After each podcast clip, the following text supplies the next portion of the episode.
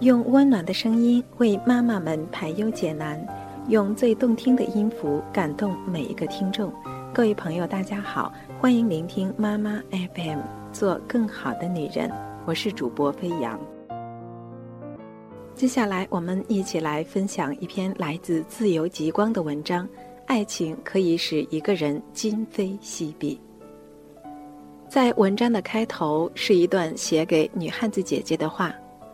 无论你做过多久的女汉子，总有一天你会找到那个视你为珍宝的人，陪你看尽细水长流。他或许不是一个最好的人，但他一定是一个对你最好的人，懂你逞强背后的坚强，懂你欢颜背后的欲言又止。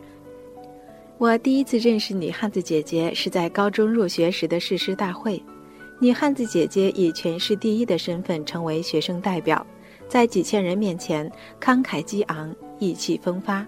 他从台上走下来的时候，恰好经过我身旁。我趁这个间隙仔细打量了一下女汉子姐姐，一头清爽的短发，长裤的裤脚挽到脚腕，英气逼人，帅过我所见的每一个男生。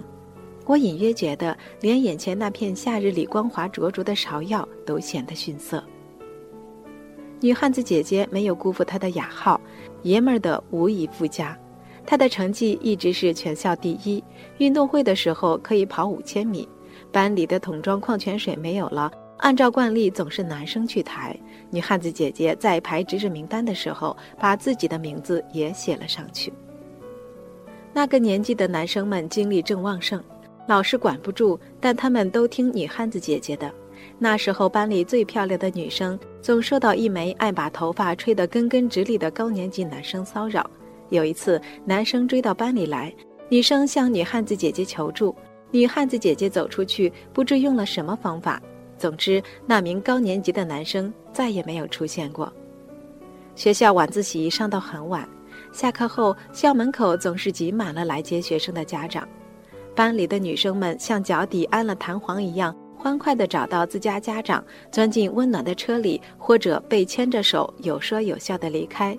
唯独女汉子姐姐总是一个人骑自行车回家。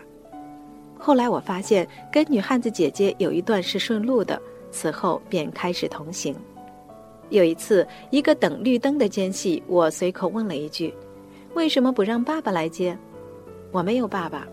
女汉子姐姐说这话时风轻云淡，仿佛在讲别人的事情。她那个时候刚刚上一年级，她晓得自己同其他的小朋友有些不同，可是又讲不上来具体哪里有不同。她成绩那样好，可是没有人来给她开家长会。妈妈这个时候正在商店工作，并不会来。她看着别的小朋友，五岁的她忽然意识到自己真正缺少的。是爸爸，他从未见过这个男人，家里也无这人的照相，相册中的照片总是缺着一个人。家长会结束后，他没有直接回家，在学校的小篮球场边的台子上俯身写作业。天黑下来，他动作很慢地收拾书本，忽然听到妈妈呼唤他名字，略带哭腔的声音。他应了妈妈，妈妈跑过来，结果太过急促，摔在了地上。他跑过去要把妈妈扶起来，可是五岁的女汉子姐姐那样小，那样无能为力。妈妈的眼泪掉下来，她也哭。妈妈，没有人来给我开家长会。妈妈咬着嘴唇，把她抱到怀里，全身都在颤抖，眼泪大滴大滴的掉下来。她害怕了起来，对妈妈讲对不起，说再也不会这样了。妈妈只是一个劲儿的摇头，一个劲儿的哭。你只是一个小女孩。那时候的女汉子姐姐想：如果我不是一个小女孩的话，妈妈就不会这么难过了吧？就是那一天，我决心成为一个男孩子。女汉子姐姐讲着话，一旁经过的汽车从车灯里折射出两条光线，扫过她的脸。女汉子姐姐的表情很平静。仿佛她眼中那些星星点点的波光都是假的。绿灯亮了，女汉子姐姐第一个踩动了自行车，风灌进她的校服外套里，让她的肩膀有着不真实的伟岸。我跟在后面，看着女汉子姐姐平时坚毅的不得了的背影，第一次发现那线条也是柔和的。高二的那一年，女汉子姐姐开始住校，也不常回家。她说，家中又来了一个男人，喜欢温和的笑，是好脾气的样子。有那个男人在，妈妈再也不需要他的保护。女汉子姐姐虽然表现得很随意，但脸上也有一些不自知的黯然。就在住校的这一年，女汉子姐姐喜欢上了自己的同桌。那个男孩子高高大大，成绩好却顽皮。虽然不用功，可是聪明得很。上课的时候总是在睡觉，考试的时候却总能拿到高分。篮球打得非常棒，人也帅。有一次，同桌代表学校去参加篮球比赛，走了一个星期。数学课，我困得快要睡过去，却被手机震醒。我避开老师的视线，偷偷把手机拢在袖子里看，是女汉子姐姐发来的短信。她说：“极光啊，你说他什么时候回来呢？”我回过头，女汉子姐姐看着自己身边那个空空的位子，愣愣的出着神，手上的笔连笔帽都没有取下来，她也没有发觉。等她回来学校，女汉子姐姐开始对她很好很好。每次她打篮球，都会有一瓶水放在桌上；每次她不交作业，都会有人模仿她的自己帮她交一份上去。可是时间就这样不紧不慢地过去，同桌并没有像我想象的那样感动到跪下来向他求爱。后来有一天，女汉子姐姐突然对我说：“她决定放弃那个男生了。”我很惊讶，问她原因。女汉子姐姐没有讲，只是说。好像我应该是一个男孩子的，我很识趣的没有再多说。女汉子姐姐的第一段恋爱就这样结束了。高三毕业，女汉子姐姐考去了上海某所重点大学，我们的联系就在各自的忙碌中逐渐减少，最后终于断了。再见面时是不久前的同学聚会，女汉子姐姐像是变了一个人，她留了长。她留长了头发，出落成一个美女，身边跟着芭比娃娃似的女儿。她很不好意思地笑着说：“丈夫今天临时有会要开，自己不放心女儿，就把她带在身边。”女汉子姐姐讲话的时候，几缕头发顺着她低头的弧度滑下来，她自然地把头发挽在耳后，露出我们不曾知道的精致的锁骨。这样的温柔似水，让所有人，包括当时那位同桌，都大跌眼镜。聚会结束后，我和女汉子姐姐又去了一家咖啡厅。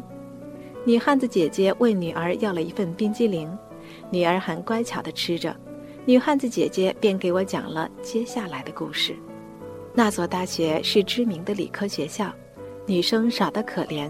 样貌秀丽且性格开朗的女汉子姐姐，却没有多少人敢追求。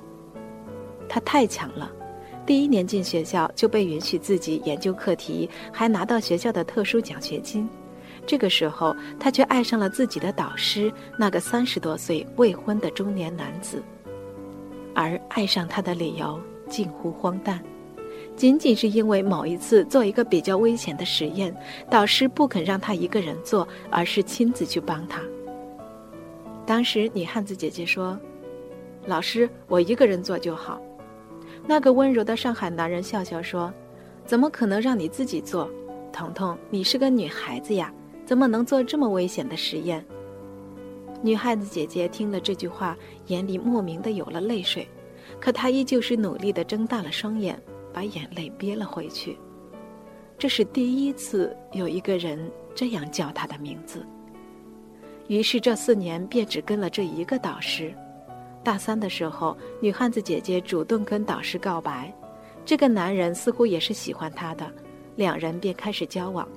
大四毕业后，女汉子姐姐得到留校资格，跟导师顺利结婚，生下一个女孩子。女汉子姐姐说完，动作轻柔地为她口中的那个女孩子擦拭嘴角，眼中尽是满足。我看着女汉子姐姐，有种感动由衷地从心里冒出来。我们喝完咖啡，她的丈夫来接母女二人，一家人仿佛模范家庭的标杆。走出咖啡馆之前，女汉子姐姐告诉我，在她还喜欢同桌的时候，有一天晚上，她本来已经回宿舍了，可是忘记带东西，便折回去。结果听到同桌跟他哥们儿谈话，他哥们儿开玩笑说：“女汉子姐姐待他这么好，一定是喜欢他了。”结果他竟然说：“哈，我只当他是个男孩子而已。”他回去宿舍，躺在床上，眼睛睁得大大，眼泪不由自主地流出来。第二天醒过来，虽然眼睛是肿肿的，可是他依旧笑着面对所有人。她是所有人眼中永远也不会打败的女汉子姐姐。极光，你知道吗？我曾经以为我就真的只能做一个男孩子。这句话就像落在颈间的一根头发，很细微，却让我难受极了。她丈夫的车停在门口，那是个跟女汉子姐姐描述里一模一样的男人，举手投足之间都透着对女汉子姐姐的温柔和宠爱。车开动起来，女汉子姐姐透过后车窗朝我挥挥手，我也抬起手臂向她挥动。我知道，女汉子姐姐终于成了一个女孩子。妈妈 FM，感谢您的收听。如果你想成为更好的女人，可以微信搜索 M A M A F M，关注我们的节目。